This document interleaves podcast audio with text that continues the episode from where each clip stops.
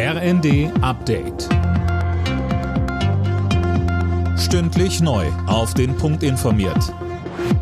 Ich bin André Glatzel. Guten Abend. Bei den Beratungen zum Haushalt fürs nächste Jahr macht die Ampelregierung Fortschritte. Kanzler Scholz sagt, er ist zuversichtlich, dass man bald ein Ergebnis vorstellen kann. Er berät erneut mit Vizekanzler Habeck und Finanzminister Lindner. Um das 17 Milliarden Euro Loch im Haushalt für nächstes Jahr zu schließen, will die SPD an die Schuldenbremse ran. Parteichefin Esken sagte im ZDF, die Notsituation zu erklären gehört zur Schuldenbremse dazu.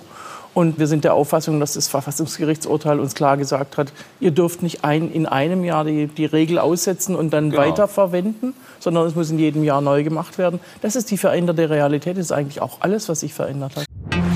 Soll die FDP in der Ampelkoalition bleiben? Über diese Frage sollen die Parteimitglieder bald online abstimmen.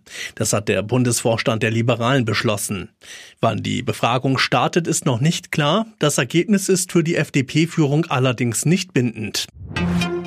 Die deutsche Fußballliga öffnet sich für Investoren. Die Erst- und Zweitliga-Clubs haben für einen entsprechenden Antrag gestimmt. Der Deal soll den Weg zu höheren Einnahmen bei der Fernsehvermarktung freimachen. DFL-Geschäftsführer Mark Lenz. Ziel ist es, dass die Bundesligen als Top-Ligen gewahrt bleiben. Das heißt, sportlich attraktive Ligen, die wirtschaftlich und sportlich wettbewerbsfähig bleiben, mit einem rationalen Weg, das heißt finanziell stabilen Clubs und einer sehr klaren, tiefen gesellschaftlichen Verantwortung. Kritik kommt aus der Fanszene. Sie befürchtet einen zu großen Einfluss von externen Geldgebern auf den Fußball. Die Unterhaltssätze für minderjährige Kinder steigen zum Jahreswechsel. Das geht aus der Düsseldorfer Tabelle hervor. Unterhaltspflichtige müssen für ihr Kind dann im Schnitt zwischen 43 und 57 Euro mehr pro Monat zahlen. Alle Nachrichten auf rnd.de